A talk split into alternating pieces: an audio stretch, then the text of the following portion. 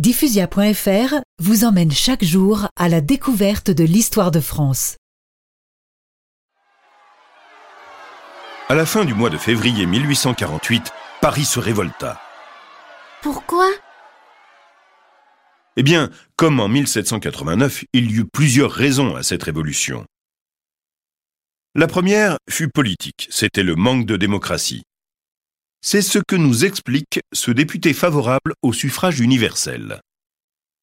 Il n'y avait que 240 000 électeurs pour près de 35 millions d'habitants. C'était un système complètement injuste. La seconde raison fut météorologique.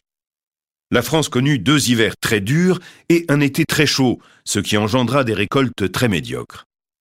Ainsi, le prix du blé augmenta-t-il beaucoup, et par conséquent celui du pain qui culmina à 70 centimes le kilo.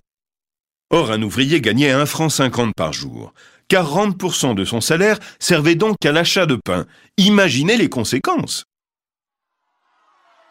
Devant le déroulement de l'insurrection, Louis-Philippe abdiqua le 24 février 1848 en faveur de son jeune petit-fils Louis-Philippe II. Craignant de subir le même sort que Louis XVI et Marie-Antoinette, il se déguisa et quitta Paris. Voyageant dans une voiture banale, il s'enfuit en Angleterre.